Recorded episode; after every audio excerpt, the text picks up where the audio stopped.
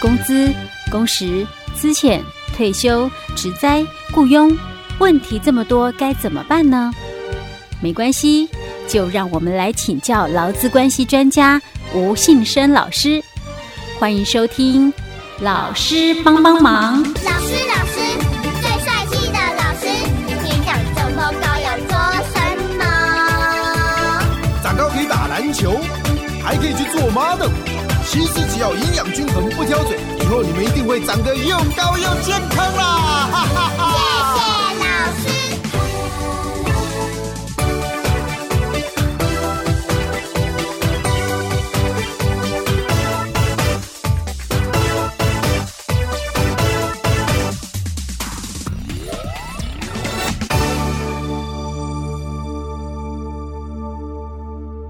好，老师帮帮忙，我们也邀请到劳资关系专家吴信生老师。老师您好，嘉惠你好，听众朋友大家好。老师，我们今天继续来讨论有关于那个呃，就是员工发生职灾，对不对？嗯诶我们之前的例子是发生职灾，公司有帮忙投保劳保啊、商业保险嘛，哈、嗯，我们上一集是在讨论说，因为那个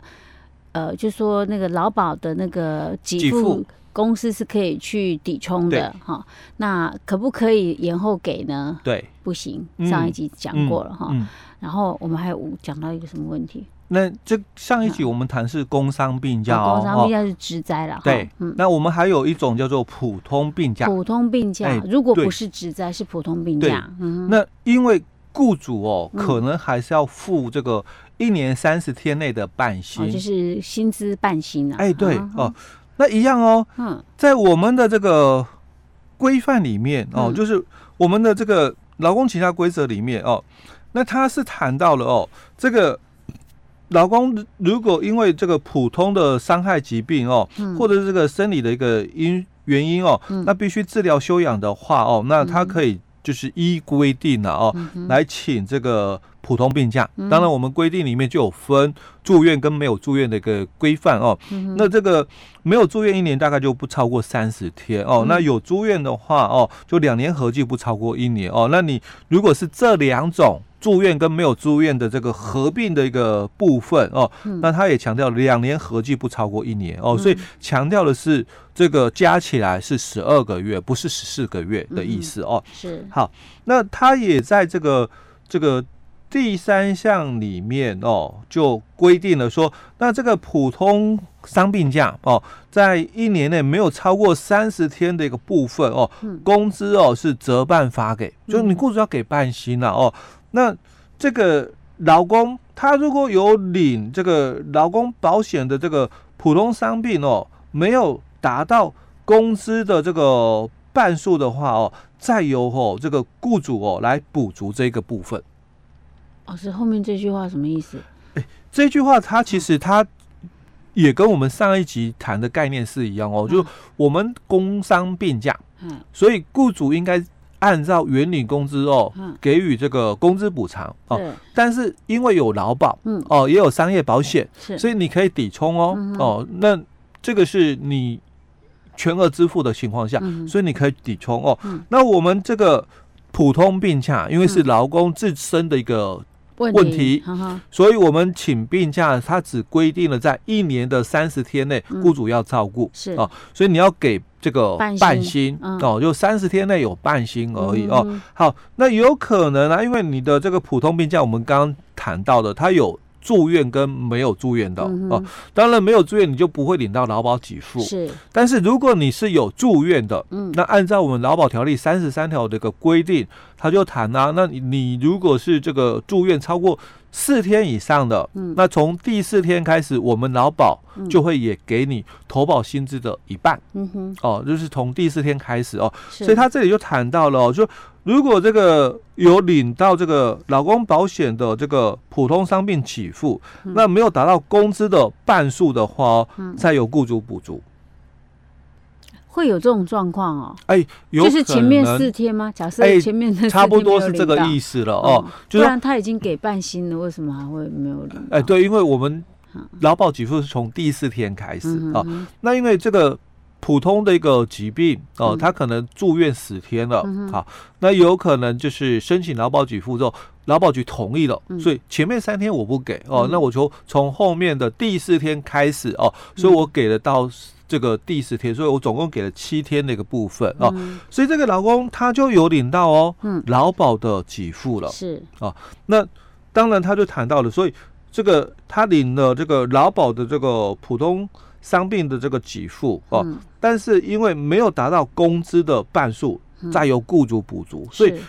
强调的应该就是说，在这十天里面、嗯哦。雇主要给你半薪、嗯哦，但是你这十天你也有领到劳保的哦这有个领到部分的部分了嗯哼哦，劳保的这个给付你也拿到了，嗯可是没有领足你十天的这个普通病假的半薪，嗯那当然不足的部分哦，就由雇主哦来补足嗯哦。他强调的是这一段哦，啊，所以意思是雇主当然是可以扣抵呀，你哎领的部分当然雇主可以扣啊。对，就跟我们刚前面谈的哦、嗯哦前一集所讲到的是有点不太一样的哦。嗯我们前一集谈到，因为这个是。我们的这个职灾的一个部分、嗯哦，所以我们五十九条劳基法的规定，它是你可以扣抵嗯，哦，你可以扣抵哦。嗯那扣抵的概念就是你领到了这笔钱，老公嗯领到了这笔钱、啊，你要发给他这个工资的这个补偿哦嗯。那、因为他领到了这笔钱，所以你可以扣掉嗯哦，扣掉之后你就可以不用给这个部分是哦。但是我们的这个普通病假，嗯它有可能哦，不像只在这个期间呐、这么长哦。嗯哼所以，我们法规里面，它当然就解释了，有可能这个老公哦，他可能这个这个月的月初嗯哦受伤了哦，就自己受伤或疾病了、哦，可能住了院哦，但可能十天而已，所以呃，可能去月初了二号、三号这个住院了，嗯可能十几号哦哦，十二号、十三号哦，他就出院十天了嗯哦，那他当然就可以申请劳保给付、嗯哦，那劳保给付有可能哦，在下个月的发薪日前嗯，他就领到了，好就给了，呃，就嗯给了哦嗯，那所以当然雇主就只要补差额。嗯哦，所以他强调了哦，就是这个领有劳保这个普通伤病哦，没有达到工资半数的话，嗯那再由雇主来补足。哦哦，所以它这个是事后补的哎概对念，啊事后补的跟概念之前的那种是先给哎，事后扣，不的太不一一样样的哦哦，所以很这多人一开始会搞不懂。哎对我终于知道老师在讲什么。对，所以你要看懂他的文字上的一个解释哦，就是说我们的这个工伤病假，嗯那它的规定是雇主你要先给嗯哦，发薪日到喽，那你再给这个工资补偿。嗯哦，但是因为他有领到劳保的一个给付，或者是商业保险的一个给付之后，嗯那你可以扣抵回来。嗯哦嗯那跟我们的普通病假哦哦，他强调的是这个，如果他有领到这个劳保的一个给付哦，那这个雇主哦，你就把差额不足的部分补足就好了哦。嗯所以法规里面的一个解释哦嗯，是不一样的一个做法哦嗯哼，看法就不太一样了哦。好，那我们接着哦嗯，从这个案例里面哦，我就要再衍生其他这个问题了哦，哦就是我们的这个请假，当然嗯工伤病假就没有问题了哦。好，那如果我请的是普通的价别，嗯哦，可能是普通病假也好啦，有可能是婚假、丧假啦，也有可能哦。嗯好，那我请的是普通的一个价别，嗯好，那雇主哦，嗯，可不可以拒绝？这个是处理价，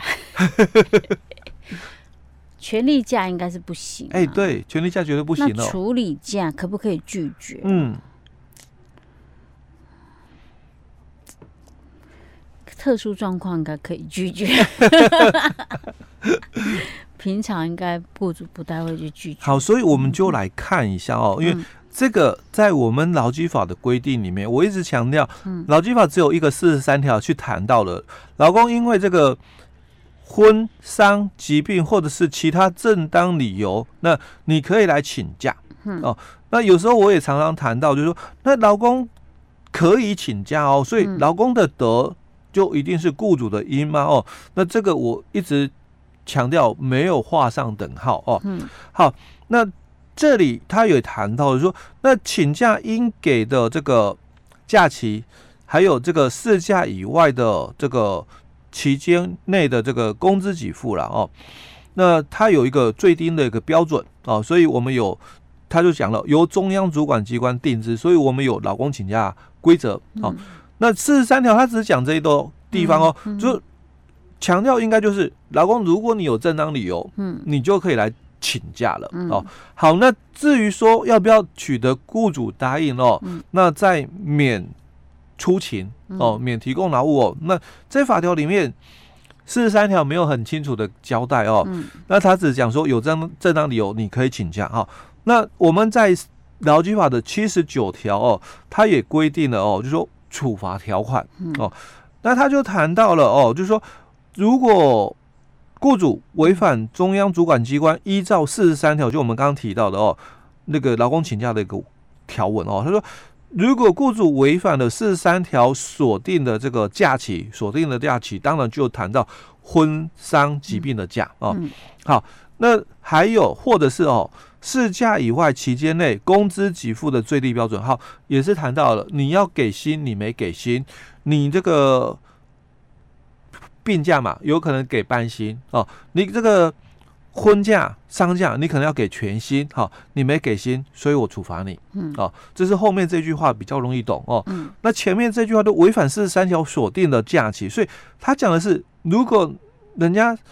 跟你请假，你没有给假哦，嗯，所以我是不是要处罚你？或是你有给，但是婚假可能是八天，那你没有给到八天，你可能给六天哦，因为你觉得说这个应该喊假日嗯哦，所以是不是讲这一块？呃，我有给，但给不足，嗯所以被处罚，还是说我有请假你不准我哦，所以被处罚哦？那这个其实我们等一下再来探讨。嗯哦那我们接着，我们先看一个这个另外一个规定哦，嗯就我们的这个劳工请假规则里面，因为我们在节目里面我也常常谈到这个地方哦，就老公依照请假规则的这个规范哦，我我请了这个病假，好，那我可能因为病假它有期限，刚刚讲过了哦，这个没有住院就三十天，那住院哦的部分一年两年不超过一年哦，那这个两个合计加起来哦，它是强调了是十二个月哦，有住院跟没有住院加起来哦，就是不超过这个一年的一个部分哦，所以第五条它讲了哦，劳工。请这个普通病假，如果超过第四条我们刚刚讲的期限的话，那你没假了，哦、你就应该要用事假，或者是你用特休哦，那继续接受治疗哦。但是如果你也用事假，然后也用特休，这个都用完了，啊也没假了，那你可以留职停薪哦。那留职停薪最长的期间就是一年哦。嗯那可能我们很多听众朋友哦，嗯应该耳熟能详，听我们节目里面一直强调的、哦，这个劳工可以请留职停薪哦，这个得不是雇主的因嗯哦，哼哦所以我也强调就是说，雇主可以拒绝，对吧？？哦嗯嗯好，那既然这个雇主哦不一定要答应，因为劳工的得不一定是雇主的因嗯哦，那我们再回来探讨，就是刚刚谈先到前的、哦的，那四十三条提到的，嗯劳工因为婚丧疾病或正当理由得请假，啊，那这样这个德也是不一定是雇主的因哦。对，是所这以样的意是思哦这样吗？那我们就要来探讨喽。 OK，老师，我们讲详细一点，我们下一集再来继续跟大家谈。好，